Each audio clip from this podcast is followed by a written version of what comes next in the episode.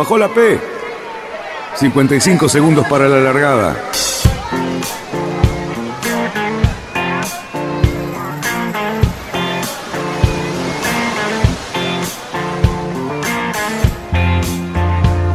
Así comienza Radionautas. Toda la información de la náutica argentina. Vamos bien, vamos bien. Orsá, Orsá, Orsá. Vamos bien. Orsá, Orsá, Orsá. 5, 4, 3, 2, 1. Largamos. Buenas noches, radionautas. ¿Qué tal? Viernes nuevamente acá, todo el grupete en el copit, como dice el lobo. Y estamos para tener un programa espectacular, un día fresquito y un fin de semana muy bonito. Aparentemente ya Cali nos va a dar sus erróneas, permanentemente erróneas este, posibilidades del tiempo. Así que, ¿cómo estás, Cali? ¿Cómo estás, Luisito? Hola, Fabián, el lobito ahí, atento que se tiene que desmutear. El lobo no se desmutea. Ahí estoy, ahí estoy. Buenas tardes, buenas tardes. ¿Cómo está, lobito? Muy bien, muy bien. Este... Muy bien, y el representante de North Sales ahí, ¿cómo le va? Muy bien, todo fenómeno. Eh, aclaro que me acaba de llegar el pronóstico para el fin de semana. Mañana, fresco, pero el domingo, maravilloso. Bien fresco. No, no, no. Les digo una cosa, sábado a la tarde y el domingo saquen la bermuda, te digo. Así se las digo. Bueno, lo anotamos, lo anotamos porque el fin de semana medio que me, que me falluteó el hombre. No, y bueno, uno lee lo que le mandan, qué sé yo, uno Está bien, está bien. Bueno, eh, eh, haga ser responsable, Cerruti. Dani, no mate al mensajero. claro. Ustedes saben que hay un refrán, mira Lobo, para tu refranero. ¿Te acordás que vos estabas buscando refranes del Río de la Plata? Sí. ¿Cuántas veces escuchaste que no había forma más fácil de pasar por tarado que hacer un pronóstico del tiempo? ¿Te acordás? Realmente era, era, en una época eran los gurús de la meteorología, ¿no? Sí, llegaban y ponían cara de sabios y te decían mañana tal cosa, tra. No había manera más fácil de ser tonto que de ser un pronóstico del tiempo. Sí. Bueno, tenemos al señor Catáneo que en estos días comienza el curso SIC, que ahora vamos a hablar de eso en un ratito, eh, que es un, un gran pronosticador, un meteorólogo muy conocido, trabaja para para la Armada, trabaja para, bueno, muchos lugares y evidentemente hay un, trabajo atrás muy, muy grande, pero... El señor Cataño te, enseña meteorología, te enseña a aprender la meteorología y te dice que eh, te dice muchas cosas que son muy importantes, que si uno las aplica durante toda la semana, eh, es es infalible el pronóstico que tenés. Además, Cataño ofrece eh, el servicio gratuitamente a las instituciones y a las personas que lo llaman y lo consultan por un día específico y te da una precisión exacta o casi exacta de lo que va a ocurrir en el Río de la Plata. No te olvides que Cataño fue un tipo que estuvo embarcado muchos años en el, en y sabe un montonazo. Tiene como 10 viajes a la Antártida. Así que de meteorología sabe. Luisito, me titulás el programa, ¿qué tenemos hoy? Contame. Ah, hoy tenemos un montón de temas. Eh, voy a dejar el importante, el del arranque lo voy a dejar para el final. Tenemos eh, The Ocean Race, la etapa 3, la 2 terminó en Alicante y se viene la 3, eh, que va a estar recontra peleado porque como publicamos hoy, los puntos están todos parejos entre los, los Volvo y los Imoca, la verdad que no se han dejado eh, ni un poquito de changüí, están todos ahí. Eh, después tenemos sobre la Mini Transat, em, se arranca el domingo la Mini Fastnet, que bueno, el lobo seguramente va a tener más letra que nosotros. Lamentablemente los chicos no van hacia el faro, sino que van hacia el sur, van hacia el Golfo de Vizcaya. Eh, no, llegan al Golfo de Vizcaya, pero para que se, entienda, digamos, la orientación de la regata hacia dónde va a ser. ¿sí? Este, después eh, vamos a estar mostrando algunas imágenes sobre, sobre eh, las, dos, las dos regatas estas. ¿sí? Eh, después quería nombrar algo que se nos viene pasando, pero ya se acercan las fechas, es ya rimamos a los Juegos Olímpicos, está bastante calentito el tema, entrenamientos, preparaciones, hay cambios de, cuánta cantidad de días antes van a poder estar, eh, la verdad que está, con eso vamos a tener bastante info dando vuelta. Eh, ya Cali me está levantando el dedo porque quiere saber, quiere mandar datos. Ya te voy a dejar. No, no quiero saber, quiero preguntar. quiero preguntar, quiero preguntar. ¿Ustedes vieron el posteo de Cecilia Carranza hoy? Sí. No, el de hoy no lo vi, yo vi el de ayer. Bueno, ah, bueno puede ser de ayer. O sea, aparentemente Santi tiene un problema de salud y no puede correr y no dejan reemplazarlo por Mateo Magdalani. Con lo cual se queda fuera en, esta, en este preliminar. Y a mí lo que más me interesa es saber cómo está Santi, ese es el tema, eh, que me parece que la noticia más relevante, ¿no? Bien, tendríamos. bueno, aclaremos que, se estuvo preparando, por supuesto, desde hace mucho tiempo, más de un año. Estaba en Europa. Eh, la última vez que hablamos con él, nos decía que no quería saber absolutamente nada sobre el tema si se hacía o no las Olimpiadas en Tokio. Él solamente entrenaba hasta que le dijeran que se vuelva a la casa. Eh, bueno, lamentablemente eh, está pasando esto y bueno, para nosotros, que es nuestro Maradona, nuestro Messi, eh, es una gran, una gran pérdida. Así que bueno, vamos a averiguar exactamente qué le pasa, él es muy reservado, así que bueno, eh, próximamente lo vamos a, contactar y que nos diga él mismo eh, cómo le está pasando. Exactamente. El Lucho. bien, lo otro era esto que comentaban al inicio. Vamos a, a, repasar un poquito el calendario de cursos de la SIC eh, para el 2021. Van a ser todos virtuales y gratuitos, así que estén atentos. Ahora les vamos a pasar el cronograma eh, de por lo menos los primeros, para que no se los pierdan, porque ya el 14 del 6 arranca este, este que hablábamos de meteorología, así que estén, estén extremadamente atentos para anotarse y tomar los recaudos de horario. Van a ser de 19 a 20 todos, aproximadamente una hora, por ahí se estiren un poquito más, pero bueno, estén atentos, los temas son de primera y, muy variados. Eh, y ahora tenemos el, tema por ahí central, si quieren llamarlo de alguna manera, que es un tema preparado entre Fabián y Cali. ¿sí? Este, Ah, los dos levantan la mano. Sonamos, sonamos. Dani, ¿de qué nos disfrazamos? ¿De qué empezamos a hablar con el No sé. Primero, primero veamos lo que trajeron. Después hablamos. En, de la semana pasada estaban comentando algunas novedades en los IMOCA 60 y empezó a, surgir un tema que era las modificaciones, algunas de último momento, otras que se, se usaron en la Vendée, pero digamos que, nosotros las vimos justo antes de la largada, que son los cambios en las proas. ¿sí? A ver, como dos etapas, según me dijeron acá los maestros. Una es los diferentes tipos de proas, que existen, digamos, normales, que se diseñan, ¿sí? y por otro lado algunas modificaciones, artilugios y cosas para que se comporten de una forma diferente a la que eh, por ahí estaban diseñados al inicio o modificaciones que se van haciendo para que se comporten diferente.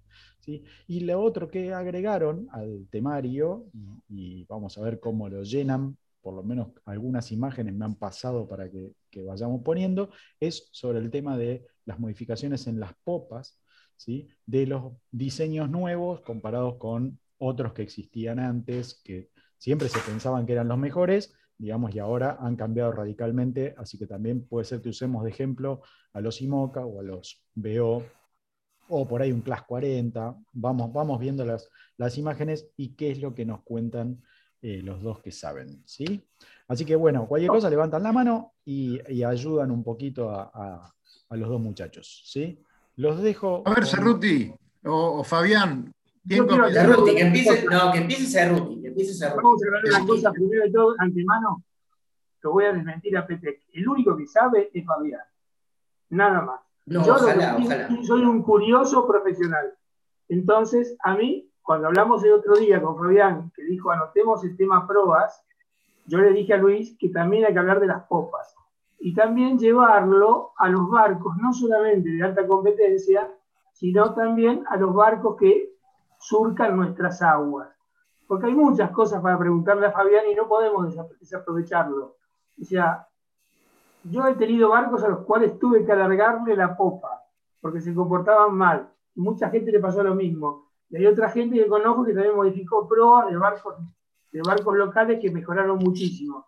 Y además estamos viendo, como muestra el dibujo en la gráfica que está mostrando Luis ahora, las proas de las nuevas generaciones de barcos de altísima competición dejan muchas preguntas por responder. El que está habilitado para semejantes cosas es el señor Fabián Conte. Ojalá. Como él sabe, como ustedes saben a mí, yo tengo una atracción por los, los aparejos GAP y entonces yo te atraso un poquitito. Pero eh, esto me encanta y es un tema que me parece muy interesante, porque sé que es muy importante cómo entra el agua en un casco, pero también es muy importante cómo sale el agua del casco. Obvio, sí. Y eso me gustaría hablarlo porque creo que es un tema que le va a interesar a muchísima gente.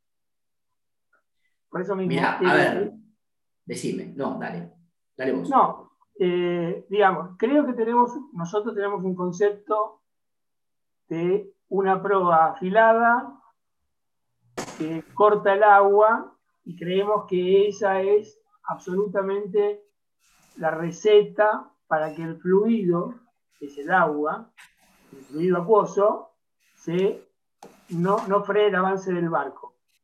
Obviamente no es lo mismo. El, agua no se tiene que pegar al casco, el agua tiene que pasar con cierto ángulo, el agua tiene que salir con una cierta velocidad, cosa que se demuestra en la estela que el barco nuestro hace, sea un barco de esta característica, o un barco de los nuestros, acá en Río de la Plata. Son un montón de condiciones que hay que tener y que hay que ver porque hacen al diseño y hacen a la performance del barco. Entonces, me parece que es un tema que da para mucho. Yo creo que hay un montón de barcos en Argentina, unos cuantos, que no tienen lindas popas. Los he visto navegar y navegado en algunos cuantos y sus estelas son malas, su ola, por ejemplo, a ciertas velocidades se monta sobre el espejo. Eh, bueno, algunas veces hasta me parece que es más importante las popas que las proas. Es lo que te digo, te estoy hablando exclusivamente de la flota nuestra. Esto ya es distinto. Sí. Mira, a ver, vamos, vamos, por una, vamos primero por la, vamos por la foto porque ya que estamos con el tema de The Ocean Race, que lo estamos, lo, estamos siguiendo, la largada de la segunda etapa se vio, si vamos a hablar de la, empezar a hablar de las pruebas, se vio una, la primera, luego de que derivaron la, la primera boya, se vio una condición en donde se ve, se ve perfectamente el funcionamiento de la prueba. ¿Qué teníamos? Era una condición donde los barcos andaban de popa. Eh, en realidad, es una condición donde se ve el funcionamiento de la proa y el por qué, uno de los por qué los IMOCA empezaron a modificar sus pruebas. ¿Sí? ¿Y qué fue? Una condición con viento franco, iban en popa y con una ola muy corta. O sea, vamos a referirnos a una ola muy corta, es una, una distancia entre crestas de olas relativa a la eslora del barco. Porque, por ejemplo, para el IMOCA era una ola muy corta, pero para los BO65 no era tan corta. ¿Sí? Y se vio mucha diferencia, a pesar de que había viento, había buena cantidad de viento, que era una condición que favorecía a los IMOCA, por la cuestión de la ola, terminó favoreciendo a los Volvo 65. ¿Sí? Si veíamos las imágenes, veíamos que todos los todos los IMOCAS se clavaban en la ola, el agua, es más, hay, hay filmaciones del linked out eh, en donde el barco se clavaba en la ola de adelante y se quedaba ahí por 20 segundos en la ola de adelante. O sea, y se veía cómo la estela lo empezaba a acercar, a acercar, a acercar hasta que llegaba hasta el espejo. O sea, el barco se iba frenando y se frenaba muchísimo. No así, no, lo mismo no le pasaba al, al IMOC antiguo, al Team Germany, y no le pasaba a ninguno de los Volvo 65. Eso es una cuestión de la, de la proa, particularmente de la proa. Cuando el barco alcanzaba la ola, se clavaba en la ola, no tenía la suficiente fuerza para terminar de levantar la proa o la suficiente eh, flotabilidad de la proa para levantarla y saltar a la ola siguiente. O tenía mucho empuje, o tenía mucho empuje también viniendo de popa, ¿no? Claro, pero si vos tenés, vos tenés una proa acorde y, tenías, y, tenés una, y tenés mucha flotabilidad en la proa, por eso los barcos, estos barcos de últimas generaciones de la Volvo y de, la, y de los IMOCA tienen tanto volumen en proa porque tienen que flotar para pasar por la otra ola. O sea, ellos tienen la potencia necesaria para poder pasar a la ola siguiente, pero no tienen que pasarla por el medio, o sea, tienen que levantarse y saltar, claro, claro, claro. como si un lomo de burro. ¿No? Entonces, ¿qué vimos? A ver, Linked Out es uno de los Volvo que no modificó su proa. Como lo habían modificado Charal, que fue la que comentamos la semana pasada, o la Pro, o como modificó a Pivia antes de largar la, la Vendée, o la proa que tiene el L'Occitane. Entonces, ¿qué le pasaba al Link-Out? El Link-Out llegaba la proa adelante, no tenía la suficiente flotabilidad para levantar la proa y chocaba la ola adelante y se quedaba hundido en la, proa, en la, en la ola de adelante. En el caso del L'Occitane, que es un barco que todavía no demostró su potencial, todavía no demostró demasiado, o no demostró si verdaderamente lo tiene el potencial, fue el que mejor pasaba la ola. Uno lo veía con esa proa voluminosa era el que mejor pasaba la ola. Por esto hicieron esas modificaciones en la proa. En el charal lo habían hecho en el apide antes. Ese corte que le hacen en la proa es un área de proa que tiene, tiende a generar una sustentación para que cuando el agua llega ahí, tenga una fuerza hacia arriba, levante la proa y pueda pasar mejor la, ola de adelante. No sé si me confirman, ¿se está viendo la, transmisión del momento se que está, haciendo? Se está viendo. Bien. Y lo, que yo quería agregar para la gente que nos está escuchando solamente es que vuelva en cualquier momento a ver este, el programa y ahí un poquito mejor con las imágenes que Luis nos está aportando, ¿no es cierto? Ahora estamos viendo una filmación donde eh, seguramente Fabián nos va a seguir explicando eh, estas reformas para qué servían. Adelante, Fabi. Claro. Bueno, las reformas básicamente para lo que sirven es para dar, generar ya que vos vas a tener dos fuerzas, vas a tener una fuerza dinámica que la genera a la misma velocidad del barco, en su interacción con, con, la forma del barco, con la geometría del barco, y vas a tener una fuerza, llamémosla estática, que es la flotación del barco, o sea, el, volumen que tiene esa proa es, genera esa fuerza para que se levante y flote. Eh, en, el, en, el, caso de, de los IMOCA, barcos recontrapotenciados, con muchísima superficie bélica, muchísima superficie bélica en proa, en esas condiciones específicas que se vieron la semana, esta semana, no era suficiente la flotabilidad que tenía como para levantar la proa. Entonces el barco atropellaba la ola de adelante y quedaba ahí. Y para eso esas, esas, esos aditamentos, esos cortes que le hicieron a barcos de, la generación de la Vendée, para generar esa fuerza dinámica y que el barco pueda levantar la proa. Lamentablemente, Linked Out no la tiene, no hay ninguno de los que está compitiendo ahora que, que tengan esa modificación. Y el único que tenía algo distinto que se había visto en la Vendée era el, el ex L'Occitane o Iguro Ballet, que tiene una proa mucho más redondeada, con mucho más volumen, que se ve que para esta condición en específico funcionaba mejor. ¿Sí? Y después los Volvo, que son barcos entre comillas más finos, más finos, y con entradas de agua bastante más finas que los, que los IMOCA, funcionaban, funcionaban bien por una cuestión de que la eslora era mayor y que esa, esa distancia entre olas era, era corta y ellos eran bastante más largos, les permitía pasar la ola mejor.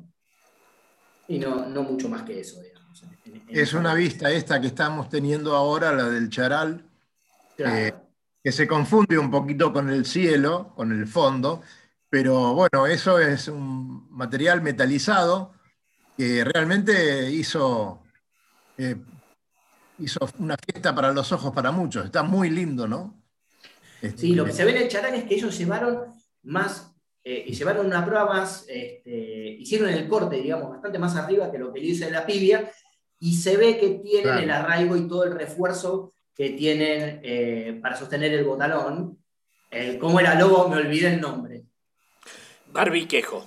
El barbiquejo, ahí está. El barbiquejo para, para sostener el botano les quedó, obviamente también esa especie de quilla que genera ahí sirve para que el golpe contra la lona no sea tan fuerte y el agua sea deflectada hacia los costados. Este será con, esta, con esta imagen se, entiende más el, corte este que le hicieron, digamos. Este es en el caso de la pibia, ¿no? Sí, que había nacido con una proa estándar, digamos, para los IMOCA, una roda estándar para los IMOCA, y antes de la largada de la regata hicieron, hicieron ese corte. No, eh, hacen, hacen lo que quieren los muchachos. Nosotros... No, a mí me parece que, por ejemplo, haber dejado de lado un tema que me parece importante, que son los lanzamientos, o sea que los barcos que no son de competencia, pero son los que más estamos acostumbrados a ver nosotros, que estamos acostumbrados a ver pruebas con lanzamiento, o sea que la eslora de flotación es mucho más corta que la punta de la roda, y lo mismo pasa con los espejos, donde se corta la línea de flotación y aparecen espejos de distintas características, hace que la salida y entrada de agua, hoy por hoy, tengan, digamos, una visión un poquito antigua de lo que es la performance.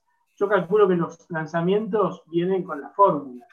Empezaron con las fórmulas y empezaron a penalizar la elora en flotación y, bueno, por lo tanto empezaron con los lanzamientos para permitir que el barco cuando vaya escorado esté más acostado y tenga más longitud y por lo tanto no pierda tanta velocidad, pero creo que las fórmulas son las culpables de esos lanzamientos.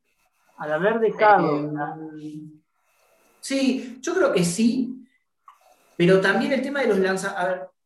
A ver, el tema, el tema, del lanza, el tema de los lanzamientos era, también fue llevado un poco por la tecnología, por, la, por los avances que se hizo, que se fue haciendo con el pasar de los años, sobre todo en estos últimos 15 años, digámoslo más. A ver, yo creo que a partir de los 90 ya se empezó a, a trabajar mucho en los lanzamientos. Sí, sí en las fórmulas el tema de los lanzamientos y todo estudiaban que la eslora en flotación, porque te medía una eslora en flotación estática, entonces vos jugabas con esa flotación, eh, flotación estática que sea lo más corta posible, eh, pero que después la flotación dinámica sea lo más larga posible. Con eso jugabas un montón, pero también en la realidad... Javi, en clase J tenía ya lanzamientos exagerados.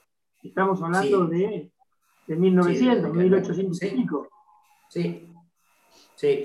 También una cosa que tienen los lanzamientos, que es cuando, a ver, el barco, vos tenés, no sé, supongamos, a ver, ¿qué podemos hablar? Vamos a hablar del matrero. Vamos a decir un barco excelente que todo el mundo conoce. El matrero, que tiene, no sé cuánto tiene lanzamientos exactos, pero debe tener un metro y tanto para la proa y otro tanto para la popa. Toda esa parte del barco es para ponerle vela si te hace falta, y también lo que hace es aumentarte el momento de inercia del barco, o sea, el barco va a cabecear muchísimo más. Entonces, cuando todo fue cambiando a barcos más livianos o con, otras formas de carena, donde vos no necesitabas ese metro y tanto del style de prueba más adelante, vos empezaste a cortar, empezaron a cortar los barcos que sean, las esloras totales sean más parecidas a las esloras en flotación, y jugabas también mucho con, con dónde flotaba el barco. Fíjate que hubo una época, y sigue existiendo la época, yo el barco este que estoy diseñando nuevo, si lo vieron, el barco flota en el fondo. Vamos a hablarlo, no es que flota en la proa vertical, flota como 30 centímetros más a popa de la proa vertical. Eso es por eso. Ahí vamos con, un poco con la fórmula, un poco con la forma de navegar, donde el barco tomó. Bueno, ahí, ahí está navegando, pero, pero en algún render antiguo se ve que, el barco flota bastante más a popa. Eso también es, uno por la fórmula y otro porque eh, yo no necesito tener tanto, barco, tanto lanzamiento de prueba, sino que yo calculé de que de repente el barco cuando está navegando me va a hundir toda esa eslora. Este tiene 9 metros y medio, voy a tener 9 metros y medio navegando. Ahí se lo ve, se lo ve atrás de ahí de la rayita. Tiene como 30, 40 centímetros. Aprovechamos para, para, decir que este es el nuevo 31 que está a punto de, de, empezar a producirse, ¿no es cierto? Fabián, contanos un poco de eso y después quiero ir a a ver qué me dice un par de cositas que le tengo que preguntar. Vale. No, este está, este está pronto, estamos terminando los últimos planos y ya en cualquier momento van las secciones al, astillero. Así que falta faltan muchos. Esto que se ve aquí, 31 pies, calados, hay calado variable y calado fijo. Este tiene, sí, 31 pies, tiene 9 metros 50, 3 metros 30 de manga. Hay tres versiones de calado, el de regata 1,90 fijo, el de crucero 1,60 fijo, y después hay una versión de calado variable que va a ser entre 1,50 y 1,90. Ajá. Eh, sí. eso. Y eso va a estar bueno. Sí. Y eso tiene eso, la prueba. La tenías, prueba como ¿Cómo, cómo, perdón? No, no, que ese tiene esa característica, lo que veíamos que veníamos hablando recién, tiene no tiene lanzamientos en las proas, en realidad sí tiene lanzamientos, pero digamos como que la línea de flotación apoya sobre el fondo, digamos, no, no sobre la roda que es vertical. Claro. Pero la popa, la popa, digamos, más allá de que las secciones más... Cerruti. ¿Perdón qué? No, digo, este, preste atención cuando estamos hablando porque no, nos pisamos, dale. Termina. ¿Sabes una cosa? Después te digo. Si te molesta el sol, sacate la gorra y, o cerró la ventana. Como decía el lobo. Dale. Continúa porque empezamos la pelea. El hecho, ¿eh? de, la, popa, el hecho de la popa en el, 31 tuyo, Fabián, mm. el espejo es recto. Sí. recto. Eh, y tiene escasísimo lanzamiento hasta casi la pala del timón. Serán 30, 40 centímetros, más no es. Tiene, ya te digo, tiene. El barco, mira, el, barco en total, no, tengo la medida ahora exacta, pero el barco en total tiene 9 metros 50 y la eslora de flotación es 8 metros 30. Así que tenés un metro 20 de lanzamientos. La eslora esa, estática, digamos, ¿no? Así que tenés, no, tenés, tenés como 80 centímetros en la prueba, más o menos. En la popa, perdón, en la popa. Pero, por ejemplo, la cantonera que se insinúa en la popa. Sí. Hay como una cantonera. Sí. O sea, se supone que después se, prolonga a lo largo del casco. Esa es la superficie, digamos, que uno entiende que es la que debe navegar apoyado, ¿no es cierto? El barco ahí. Claro, nosotros, uno de los, uno de los estudios que hacemos, siempre lo sabemos después cuando hablemos del CFD, lo vamos a ver. Uno de los estudios que hacemos es cómo va a navegar el barco y cuáles son los ángulos óptimos de navegación del barco. Entonces, respecto de esos ángulos óptimos, diseñamos esas áreas de casco en forma particular, digamos. O sea, vamos dividiendo, como que dividimos la, la, sección del barco en, las zonas en donde va a navegar. Entonces tenemos una zona cerca de Crujía, que es cuando navegue sin espora, vamos, y vamos a tener la cantonera que va a ser para diferentes ángulos, sobre todo en ceñida, ¿no? Eh, para optimizar esa zona del barco, sí, es así. Y con la popa, que si quieres después de que Dani hable con el lobo, lo podemos hablar cuando nos metamos en el tema de las popas, se estudia mucho cuánto podemos alargar el barco con la forma, sin alargarlo materialmente, o sea, alargarlo con la ola, cuánto podemos despegar la ola del barco para que el barco sea relativamente más largo. Y eso lo hace con la popa. Decímelo, cuando Domato ideó el fantasma, que fue revolucionario, como lo hablamos la vez pasada, ¿qué, pasaba con las popas y con las proas en ese momento? Petec, te acabo de mandar una foto, ¿no? Sí, sí. Ya está puesta, Lobito. no, no es esta, pero. No, no, está bien, pero esta, esta tenía una mejor resolución. Ahora, ahora pongo la otra. No, pero al caso, mira vos, yo escuchaba todo esto y me vino inmediatamente a la memoria y de hecho que le mandé ahí a, a meter una foto del fantasma. Qué, este, qué visión, porque estamos hablando año 73. Totalmente. Y, la teoría fue, en ese, inclusive no fue eh, proa recta, recta, porque no se animó a, ser tan extremo, pero la popa es totalmente recta. Y este, vos sabés lo que sí, lástima que no, no sé si lo podremos tener en una, en alguna toma. Este, Héctor, cuando diseñó este, este barco tan, tan, tan, tan amansada, eh, lo que fue la pala de timón la llevó bien, bien, bien a la popa. Bueno, acá tenemos esta vista transversal y este, el timón está bien, bien, bien en la popa y la parte de arriba del timón era muy ancha o sea, no, no era una, un timón tradicional como una puerta placa, digamos. Era una puerta placa, pero arriba de la puerta placa era mucho más. Con lo cual él logró más eslora en flotación que no se medía. Claro. Eh, luego me equivoco si la, eh, al decir que la para del timón del fantasma sobresalía del casco. Sí, sí, por supuesto. Y, y salía para popa, te diría, unos 50, 60 centímetros pero, pero tenía una manga, la pala de timón arriba, la parte de la pala superior, bastante, no, no, no te puedo, no quiero tirar números, pero era significativamente ancha arriba. Porque él ahí logró el logro de flotación. Sí, Claro, que, no, que no se medía, ¿no? Por supuesto. Ah. La proa se ve completamente inusual para la época. No, no, era, escúchame, tremendamente criticado. Yo- las cosas que nos decían de- del, de- del pomo de Pomex, ¿cómo era que nos decían? De un dentífrico, era una marca Un dentífrico, sí. Este, Nos cargaban con eso, con eso siempre, ¿no? qué bien. Y bueno, ¿qué queda de eso, Fabián? ¿Qué queda de ese barco? Eh, Ahí, Ahí ahí se ve se ahí Lobo. se ve la pala, Lobo. Sí. Exacto, habría que ver si podemos ampliar para ver el ancho de la pala arriba, no, no, no sé si daría. hmm, muy ancho. se ve, sí, se ve ahí. Mira, ahí en ese, en ese 30 centímetros por lo menos de manga tenía.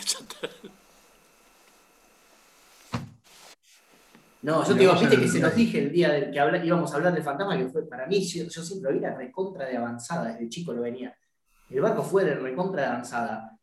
Eh, y hoy, ¿qué quedó? A ver, la, toda la técnica fue, fue yendo a- para ese lugar, o sea, fueron, eh, fueron empezando a construirse barcos con, con proas vert- verticales, popas verticales, o sea, se empezaron a, a construir barcos donde todo, el, donde todo el pedazo de barco que no servía para nada se sacó directamente.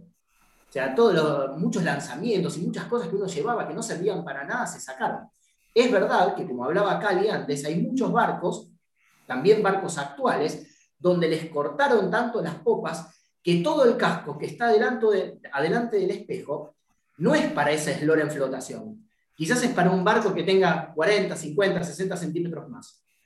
Y ahí es donde, porque, a ver, toda la, todo el diseño de la proa te va, te va a sentenciar en cómo el agua entra al barco. Te la va a determinar, te va a decir si el agua va a entrar bien, entra mal, entra demasiado turbulenta, entra con, con cierta parte de flujo laminar. O ya toda la parte, si vos tenés una mala entrada de agua, ya todo lo que tengas atrás, ya algún problema puede llegar, va a tener, seguramente, porque ya el agua está entrando mal. Pero también cuando sale el agua. Porque estos, por ejemplo, estos barcos, hay, una, resistencia por vórtices, que, una resistencia residual que se forma en, la, las popas de los barcos, que es impresionante. Uno ve barcos que funcionan como que, que deslizan sobre el agua, que navegan bien. Yo el primer barco que navegué acá en Argentina, que me dio esa sensación fue el Moon 36. El Moon 36 era un barco que navegué con el Lobo, que fue el primer Moon 36 que me subí, era un barco que era un placer navegarlo. Vos veías que el barco era como que no le costaba navegar. La entrada de agua te hacía una ola bajita, penitas, un bigote. Por popa salía una, una, una estela que enseguida se despegaba del espejo, decía, y nosotros veníamos acostumbrados, bueno, ese es el mini, que navega más parecido a un cajón de muertos o a una plancha, digamos, ¿no? Pero, pero digamos como que, que era ese barco. Y vos tenías barcos donde vos te subías y hoy día hay barcos construidos en Argentina de que vos te subís y la popa hace ruido. Vos vas con una turbulencia en popa que hace ruido y eso te está frenando. Y Hace quizás eso y, se monta, y se monta la ola arriba del espejo. Parece que te viene subiendo la ola abajo, arriba del ¿Eh? espejo. Sí, ¿Cómo? sí, sí, te viene, subi- te viene siguiendo. el vórtice de salida no es plano, se, se genera un vórtice y se Sí. te monta sobre el espejo, generando una estela sucia. Y hay A ver, barcos el lobo seguramente, el lobo me va a decir, seguramente me va, no me va a desmentir. ¿Cuántas veces en los barcos más chicos dijimos, subamos subámonos a la hora del matrero, del sur, íbamos colgados hasta Colonia, íbamos colgados hasta Colonia con un barco que era más rápido que uno? ¿Cuántas veces pasó? Eh, o sea, eran barcos donde de repente... No, no, lo seguimos haciendo y hace escasos días en una de las regatas de clásicos hicimos toda una pierna con el San Antonio en la, en la estela de, pero hablo de navegar a 50 centímetros del espejo Sí. del Chipino. Logramos la velocidad del Chipino, que evidentemente es un barco más grande, y logramos tener la velocidad de él durante toda una pierna. Claro. Hoy día te- no, ya los barcos generan menos ola, entonces hoy, hoy es un poco más difícil con los barcos. Sí, te- pero quiero recordar una cosa, en un momento una evolución muy grande que hubo también con el tema de las pruebas, vos que hablabas, que en principio, inclusive mm, recuerdo un comentario de Germán que al principio se había resistido, eh, fin, el- eh, año 80, más o menos 80. Eh, en ese momento Holland había aplanado las proas. En vez de las proas ser en B, las... En los York. En los York. Las hizo planas. Mm. Y me acuerdo que Germán inclusive con el Sur 1, por llamarlo de una manera, que fue el, Sur 1, que fue gemelo al Tigre y al Indio, mm. que fueron los Tutoner que se hicieron acá en, la calle España, este, y el Sur actual, que todavía se ve, se hizo en el año 79, este, Germán ahí recién eh, aceptó aplanar el fondo del, de la proa. O sea que, y, por qué? Pues bueno, había tenido que aceptar que los barcos orzaban más y caminaban más. Sí, ya ahí no sé cómo es. No sé si es por una cuestión de las cadenas que te medía la IOR, porque yo de la IOR no sé nada. No, pero era a rendimiento de velocidad, ¿eh? Ah, era rendimiento de velocidad. Sí, estoy hablando de fondos así. Sí, sí, me acuerdo. Así. Sí, sí, me acuerdo perfecto. Sí. Y después hubo otro, otro, otro paso más también, que fue el grosor de las rodas. Originalmente las rodas se entendían que cuando más finitas eran mejores, pues cortaban mejor, y después mm. vinieron las rodas más redondeadas, y pues Robert, por ejemplo, es un señor que hace rodas muy redondeadas y otros diseñadores también. O sea, sí, hay, hay de todo. Hoy día, digamos que mucho, en los barcos muy modernos, los barcos muy modernos, con mucha potencia en la prueba, con mucha potencia en la prueba, vos redondeás las pruebas porque necesitas mucho más volumen, pero son pruebas de mucho más volumen. Yo me acuerdo a los primeros barcos de FAR de la década del 90, el Moon 36, el Moon 30, todos esos barcos que, que cambiaron una, una, generación, digamos, cambió una época, esos barcos tenían las pruebas chupadas. Eh, y la prueba chupada lo que te genera es, te genera una baja de presión, funciona de, como si fuese un bulbo de un buque de carga. Te genera una baja de presión en la, en la parte de la roda, entonces la primera ola es más baja. Al bajar la ola, obviamente la resistencia al avance es menor, porque toda la potencia que vos necesitas para que la ola sea más alta, se le está entregando al barco. Entonces, vos bajás con eso. ¿Qué pasa? Al, al aumentar la superficie bélica, al aumentar el uso de asimétricos y de velas muy potentes en proa, sobre todo para remos cerrados, vos necesitabas darle volumen a la proa, porque si no el barco era un submarino. Entonces, vos, el barco estaba muy bien, pero ¿qué pasa? Un día la proa y no navegaba. Entonces, por eso mismo, ahora fíjate que llegamos a un punto, que hablamos hace un rato, donde a pesar de tener esas proas voluminosas, necesitamos otro aditamento nuevo, que es esos cortes que le hacen la proa para que la proa se levante. Entonces, depende mucho del tipo de barco y de la potencia que tenga el barco, ¿no? Evidentemente se juega, se juega muchísimo en los tableros, porque sería una cosa así extraña que desde hace tantos años no se pueda encontrar un diseño que, sea absolutamente justificable para, todo lo que estamos mencionando ahora, ¿no? Y que listo, ya está, esto es así. Pero no, porque no hay, no hay ninguna fórmula. Claro, cuando lo, lo, bueno de esto es que no hay ninguna fórmula que, te diga, por ejemplo, viendo los barcos, comparando los barcos de, los barcos de motor y los barcos de vela, para el barco de motor no te voy a decir que hay una fórmula, pero para el barco de motor sí es, está en los libros y está en todos lados cuál es, a ver, eh, el ángulo de fondo, la posición del centro de gravedad, la inmersión del espejo, el ángulo de la cantonera, todo eso está en los libros para tener un barco bueno. Después vos podés investigar y hacer uno muy bueno. Pero en los veleros no. En los veleros no hay nada. Fíjate que cada diseñador tiene su librito. Vos ves un barco de Germán y sabés que es de Germán. Ves un barco de Juan, a ver, ves un barco y decís, ah, ese es de Juan K., el otro es de Holland, el otro es de Checarelli, lo que sea. Vos lo ves y sabés, cada diseñador tiene su librito. Este, mismo para los diseñadores que estamos acá. Digamos, el velero es mucho más complejo que cualquier otro cosa, porque es un artefacto que se maneja con dos fluidos, el agua y el aire. Va mitad arriba y mitad abajo del agua. Y además, la superficie de contacto de la, del fluido del aire con el del agua es discontinua. O sea, la complejidad es enorme. O sea, hay montones de variables. Y por lo tanto no todos los barcos sirven para lo mismo. No es lo mismo un barco pesquero a vela que uno de regata y no es lo mismo un barco de crucero. Por lo tanto va a haber tantas, tantas resoluciones como necesidades haya. Y bueno, va a ser tremendamente dinámico. Así como que, recién... que, ah, perdón, dale, dale. No, dale, dale, Fabi, después, después no, yo. ¿Sabés que una de las complejidades que tiene toda la parte del diseño naval es que, a ver, de las cosas más importantes que uno hace en ingeniería naval, es el cálculo de resistencia al avance, o sea, cuál va a ser la oposición que va a generar el agua, el aire, todo, como para que ese barco avance. Vos ves un auto, el auto, eh, el auto circula en un solo fluido, que es el aire. El barco circula en dos y tiene la superficie libre, que es esa interfase entre el agua y el aire. Entonces el auto tiene una resistencia, a ver, el, auto que tiene una resistencia friccional, las partículas del aire rozando contra la chapa del auto o la pintura del auto, y después tiene formación de vórtices, una resistencia residual por formación de vórtices, tiene estela, tiene todo.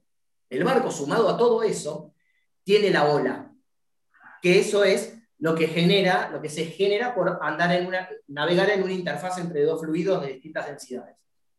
Y la, la, cuestión técnica de todo esto es que cuando se hacen simulaciones, hoy vimos recién unas fotos de, mecánica, de un programa de mecánica de los fluidos, pero antes las simulaciones para la resistencia de avance se hacían en túneles, en, perdón, en, piletas de remolque, donde se remolcaba un modelo.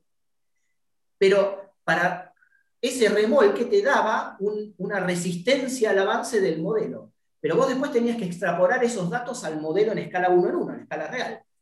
Y la complejidad que tiene esto es que la escala de la resistencia friccional no es la misma que la escala de la resistencia por formación de olas. Entonces, si vos pones al modelo en escala para la formación de olas, tenías que sacar otra escala para la formación de resistencia residual. Entonces, era súper complicado y se hicieron montones de estudios remolcando cuñas, remolcando eh, placas con diferentes rugosidades para poder sacar. Entonces, era difícil. Quizás el del auto con alguna fórmula la podés sacar. Bueno, la del barco no. Por eso la aparición de estos programas de, mecánica de los fluidos nos ayudan una enormidad. Antes había que hacer un modelo a escala, que había que tallarlo, había que hacer la matriz, había que hacer el modelo. Tenías que poder ponerle el peso para que el barco esté. Era, era todo lío. Hoy quizás haces un barco y lo probás y quizás dejaste la computadora funcionando, no sé, 3, 4, 5 días y tenés un resultado. Para nosotros que tenemos computadoras no tan avanzadas, hay gente que, que hay estudios especializados en, mecánica de los fluidos, que te diría, hay un argentino que se llama Rodrigo Ascueta, que es una eminencia en la la mecánica de los fluidos, que fue el que es el que hace muchos de todos estos estudios en barcos de regata. Fue durante mucho tiempo, no sé si ahora la mano derecha de Juan K para, para desarrollar los Volvo en la etapa de, la, de los Volvo, cuando Grupama y todos los barcos exitosos de, de Juan K. Explica un este poquito, Fabi, cuáles, con esta foto cuáles son los problemas. Ahí estamos viendo una figura en la popa, eh, sale un color rojo, que aparentemente es un color extremo, igual que el azul profundo, ¿no? Y lo vemos los dos eh, tanto eh, en los apéndices, ¿no? Tanto en el quillote como, como en el timón. No, esto, esto es, mira, esta foto, este es el, es el casco 5 del 31, que es el con el que se hicieron los renders y todo. Lo que estamos estudiando ahí, esta es una foto que muestra las diferentes colores son las distintas alturas de la ola. Por ejemplo, los colores los colores eh, en rojo muestra una ola de 18, de, perdón, de 1,9 centímetros casi y 2 centímetros para abajo. Eh, esto, es una, esto es un barco que en esa condición estábamos probándolo. De popa, como si fuese navegando en popa, sin, sin escore y sin asiento, a 8 nudos. Estaba navegando el barco ahí. Eh, nosotros eh, en el estudio lo que hacemos, a ver, nosotros no tenemos la capacidad para hacer estudios muy avanzados, cuando tenemos que hacer un estudio muy, muy avanzado, eso se contrata afuera, pero en, las primeras etapas de los barcos lo que hacemos sí es un estudio de los diferentes cascos, cómo se van comportando en ciertas condiciones que nosotros ponemos. En este caso, eh, es una condición de viento franco para 8 nudos, pero nosotros tenemos varias condiciones en ceñida, ¿no? donde el barco tiene abatimiento y tiene escora, y diferentes velocidades y varias condiciones en vientos francos. Eh, y ahí podemos ir, vamos sacando este, conclusiones. No sé, alturas de ola, eh, turbulencias que aparecen en la popa, forma de la entrada de, la, de agua, etc. Y con eso vamos afinando, afinando el modelo. Debería ser un muy buen programa este para complementar los cursos SIC, que ahora vamos a hablar en un rato, pero ahí eh, Fabián decía recién que veías un barco y sabías cuál era su, diseñador. Yo les puedo asegurar, muchachos, que si van a tomar un helado a Mercado de Helados, en Libertador 14.571, nunca más van a probar otro igual. Se lo puedo asegurar, ¿eh? La verdad que me sorprendió. Cuando tomen un helado así, van a decir, este es de Mercado de Helados. Ahí está, mirá. Pueden ir, eh, es un local muy coqueto, pequeño, este, pero el helado es enorme. Eh, los felicitamos a, tanto a Gustavo como bueno, con toda la gente de, Mercado de Helados, porque es, muy lindo este, el espacio que tienen y que, bueno, que pueden llevar a los clubes y todo. Así que adelante con los helados y nosotros podemos ir, eh, Luisito, si te parece, a nombrar un poco cómo va a ser la comisión interclubes eh, para dar los cursos, cómo es el orden, qué días son y cuáles son, eh, aparte de la gente que lo va a estar dando. Dale, Dani, me parece genial. a ver, tenemos los cursos de la SIC que arrancan el 14 del 6 y el 28 del 6 tenemos de meteorología, conceptos básicos y después conceptos aplicados. Esto va a ser, el orador va a ser Norberto Cataneo, que es ampliamente conocido y ya comentó Cali, digamos, sus, virtudes y sus características técnicas. Después vamos a tener eh, algunos sobre eh, tácticas y estrategias para regatas. El primero va a ser el 5 del 7, eh, tácticas y, y estrategia fluvial, que lo va a dar Alejandro Colia. Después tenemos el 12 del 7, el 19 del 7 y el 26 del 7 por Juan Pablo Marchesoni. Maceroni. Sí, Es trimado de, velas 1, 2 y 3. ¿sí? Así que va, va a ser bastante, bastante interesante, me parece, en su, en su seguramente, de conceptos.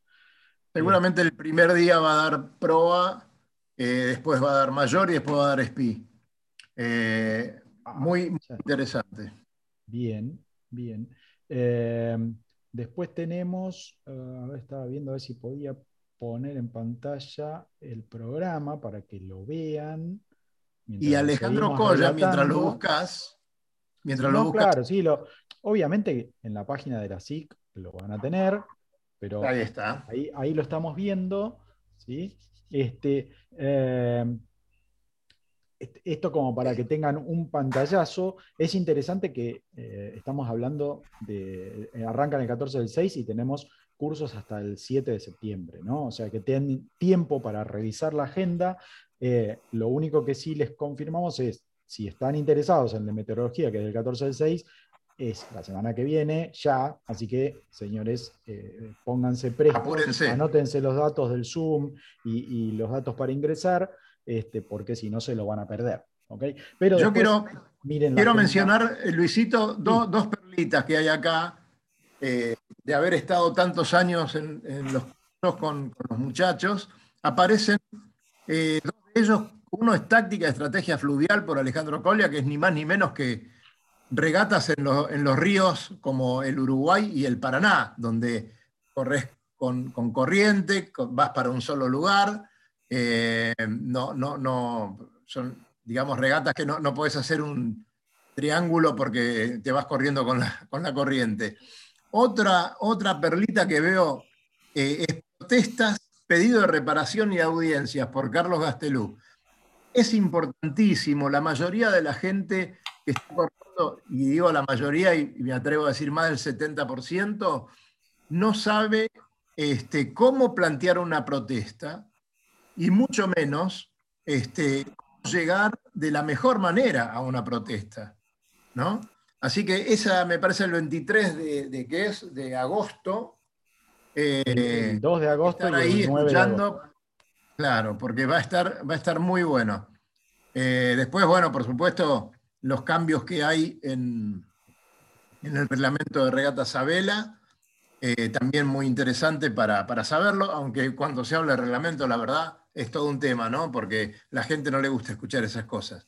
Y Patricio Pirán es un individuo que va a dar táctica y estrategia, que tiene tantas, pero tantas regatas corridas y digamos que con muy buena participación, que va a ser un lujo escucharlo y, estar atentos a todos sus conceptos. ¿no? Bueno, Jorge Aguilar eh, y nuestro amigo Héctor Longarela, también con sus temas. Creo que, además de North Sales, que está presente como siempre con Pablo Mascheroni, creo que va a ser eh, buenísimo y, es para todos, para los que saben mucho, para los que saben poco, para los que no sabemos nada, eh, hay que estar.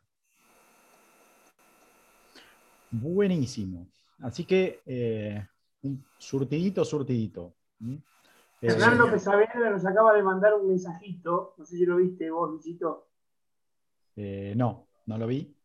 por Instagram, Hernán López Saavedra, que nos está escuchando, dice que es muy interesante el tema de lo que estamos hablando. Son temas que, bueno, a algunas personas nos interesan y obviamente si podemos explayarnos, nos comeríamos dos programas enteros. Pobre Fabián, sí, más. de hablar. ¿eh? Más, porque a mí me encanta y estaría buenísimo tener las preguntas de la gente también que nos. Exactamente, porque a mí me parece, Fabi, como muchas veces hablamos, creo que la gente, cuando observa un barco, se olvida de esa famosa premisa que uno cuanto más sabe, más ve. Por lo tanto, la mayoría de las personas que no tienen conocimientos cuando ven un barco, probablemente no lo puedan valorar en toda su dimensión, tanto para bien o para mal, y una persona que sepa medianamente algunos conceptos puede entender, puede entender qué tipo de barco va a comprar o cómo puede llegar a funcionar ese barco, o la potencialidad de ese barco. Por eso es muy importante que la gente aprenda, aprenda y, y sepa cómo es su barco, qué puede sacar de su barco, qué está desperdiciando de su barco. Y bueno, son valores que me parece que no hay que fijarse solamente cuánta gente cabe adentro para dormir, ni cuánto es el barco, sino hay un montón de detalles y medidas que son muy importantes. Luisito, sacame, de este tema y decime qué es lo que nos está faltando para tener el programa, que falta poquito. ¿Alguna cosa? ¿Qué, nos está faltando? Es prepárense eh, en, la aplicación o como les guste más seguirlo, eh, se viene en la Mini Transat, se viene la Mini Fastnet, eh, como comentábamos al inicio, una regata emblemática para los Mini. Eh, tenemos a, nuestro amigo uruguayo Fede Waxman, que va a correr en dobles este, con José Linares. ellos, digamos, la verdad que tienen, tienen muy buena, una, muy esperanzados están en que les va a ir excelente en esta regata y ah, el lobo lo sabe más que yo, pero digamos, es como un sello eh, el, haber corrido la Fastnet, eh, muy importante. Obviamente esperemos que no se reproduzca la del 79 y que no pase nada y que se diviertan muchísimo este, y nada más. bueno, tampoco va a ser ese recorrido, ¿sí? no, no van a ir este, para, el faro, pero la verdad que eh, son 84 inscriptos, creo, 82, 84 no me acuerdo justo, pero me parece que son 84. Eh, la verdad que muy numerosa la participación, una lista de espera bastante interesante para esta regata y la verdad lo estábamos viendo con Fabián hoy y están los mejores de los mejores de los mejores anotados, señores. Así sí, está Yamila con Marta Güemes. Es cierto, la tenemos a, nuestra otra polla ahí, Yamila Tacín, está metida con, su Pogo 2. Eh, también esperamos que le vaya espectacular dentro de sus posibilidades, ¿no? Su herramienta no es la misma que las otras que estamos comentando, no es un Pogo 3, no es, un Maxi, no es un Vector, ninguno de estos. Este, eh, a ver, tenemos al, ¿cómo es? Ah, al, mini que tiene foils, así que también síganlo, muchachos, estén atentos. Pogo foiler. Eh, con foiler, perdón. Así que. El Pogo foiler, y no me, no me fijé si corría el 747, y lo, porque hay tres que tienen foils ahora. Pero bueno, el más importante es ese. Sí, sí. Bueno, pero nada, hay, hay mucho para estar mirando, para estar observando, para ver eh, digamos, las dificultades técnicas de la regata son un montón, así que, señores, muy entretenido. Por otro lado, The Ocean Race estaba a pocas horas de arrancar la, etapa 3 de, Ocean Race Europe. Eh, y como dije antes, están recontra, repeleados. Eh, y la verdad que la comparación entre los Volvo y los IMOCA hoy ya tuvieron una mini clase de Fabián como para tener mejores herramientas y mirarlos la regata con muchísimo más cariño este, y, no solamente comparar este, un barquito con otro. Eh, una cosita que Fabián, digamos, se apoya mucho en la parte técnica, yo quiero dar uh, por ahí un poquito de la parte humana, es, señores, revisen las eh, tripulaciones que están corriendo arriba de los IMOCA, arriba de los BO, porque hay sorpresas, hay gente con una capacidad impresionante. Hoy en una conversación que tuvimos fuera de, programa con Fabián, estábamos diciendo cómo hacen para estar todos arriba del mismo barco y no matarse, porque son, la mayoría son muchos tripulantes de primer nivel en solitario. ¿sí? Lo juntan a cinco, los meten en un barco y le dicen que tienen que ganar sí o sí, porque si no, no comen. Y la verdad que no sé cómo se llevan bien arriba del barco, porque cuando se bajan están todos muertos de la risa. Pero, eh, señores, revisen eso también, está muy interesante, hay nombres de primerísimo nivel eh, y nada, para tenerlo muy en cuenta. Ah, creo que no me queda nada más. ¿Qué queda? Le prometemos a la gente, eh, Lobito, por ejemplo, que a los H20istas, a la gente de los Trotter, a la gente de los Pandora, a los de los clásicos, que el próximo programa vamos a hablar para ellos. Hoy hablamos de barcos ultramodernos, de, de barcos top, pero bueno, sabemos que mucha gente que nos escucha este, quiere saber algo más de sus barcos. Eh, Cali tiene un proyecto de hacer, rediseñar al H20, sería buenísimo llevarlo a cabo. Eh, hay que hablar mucho de nuestros barcos, de estos barcos que tienen más de 30 años y siguen eh, dándonos satisfacciones. Así que me parece, Lobo, que vamos a preparar algo para el viernes próximo entre nosotros, porque estos dos nos engañan y, se ponen a hablar. No, no, es bárbaro. Es bueno ilustrarse de lo que está pasando en el mundo, pero el, el tiene esa ventaja, ¿no? que lo importante es navegar y no importa en qué. Y y los barcos son eternos. Hoy tuve una mañana muy agradable porque este, arranqué navegando con mi barco de 70 años y bueno, estoy seguro que estuve tan feliz como el que pasó al lado mío con un barco de última generación. Los dos disfrutando este, el, mismo estuario, el mismo viento y bueno, en, cada uno en su barco. Eh, y bueno, y es un tema de que también que eh, espero que haya un momento para hablar, eh, que es triste ver cómo se están muriendo barcos este, muy, muy importantes en los varaderos. Sí, sí, sí, muy importante ese tema. Eh, bueno, no sé, no sé qué, solución tiene, pero este, muy triste. Estuve en un varadero y vi ocho barcos que, de los cuales algunos con un pedigre importante, muriéndose. Así que bueno, Va a ser un gusto hablar de, todo ese tema. Sí. Luego, una preguntita. ¿El Circe dónde está? El Circe, lamentablemente, eh, gemelo al mío, al, San Antonio, y gemelo al Balandra. Eh, fueron tres barcos que se hicieron prácticamente simultáneamente bajo los mismos planos. El Circe murió, este, es un término que no me gusta usar, pero fue así. Eh, frente, frente al gazebo del dioclo argentino, en el Luján, había una marina que se llamaba Dos Santos, si no mal recuerdo.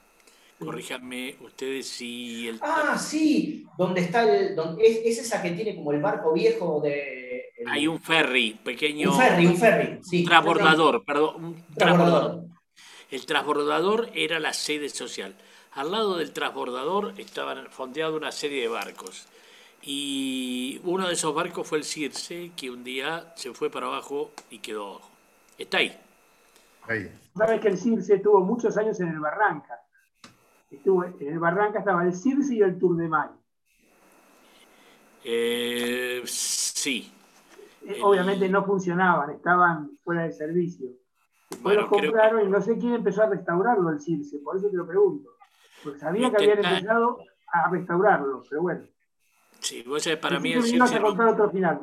Pensé que me ibas a contar otro Circe- final. el Circe para mí fue este, muy emblemático porque mi primera regata, mi primera regata panela la corrí en ese barco con don Pedro Soto. Yo Ni tenía, tenía 15 años. Qué barbaridad. ¿Alguna foto vamos a tener de los 15 años del Lobo Janelli para el próximo viernes? Ahora nos tenemos que ir despidiendo, muchachos, son las 20 horas. Se ha pasado un minutito. Saludos a todos. Me voy a tomar un helado, eh, te digo que me voy a tomar un helado. Eh, gracias, Luisito. Gracias, Cali. Fabián, muy importante lo tuyo. Y el Y la mejor, noti- la mejor noticia, mañana y pasado podemos navegar. Sí. Vamos todavía. Vamos todavía que nos vamos a navegar el domingo que va a estar lindo según el pronóstico de Cerruti. El domingo está repleto de barcos en el agua, ojo, ¿eh? Así que podemos decir, ¿saben qué? Nos vemos en el agua el fin de semana. A disfrutarlo. Chao, gente, gracias. Tarito. Chau, chau. Recorra islas y playas disfrutando del mar y la naturaleza. Sumérjase en aguas cristalinas y vea con sus propios ojos la danza de los delfines. La danza de los delfines. Tiempo libre, caminatas, noches mágicas y mucha diversión. Con el aval y la experiencia de Lobo Janelli, la persona que más sabe de charter náuticos la empresa que le propone navegar por todo el mundo en las mejores embarcaciones y con todo resuelto. Por mail a loboyanelli.chartersnáuticos.com. Muy bien.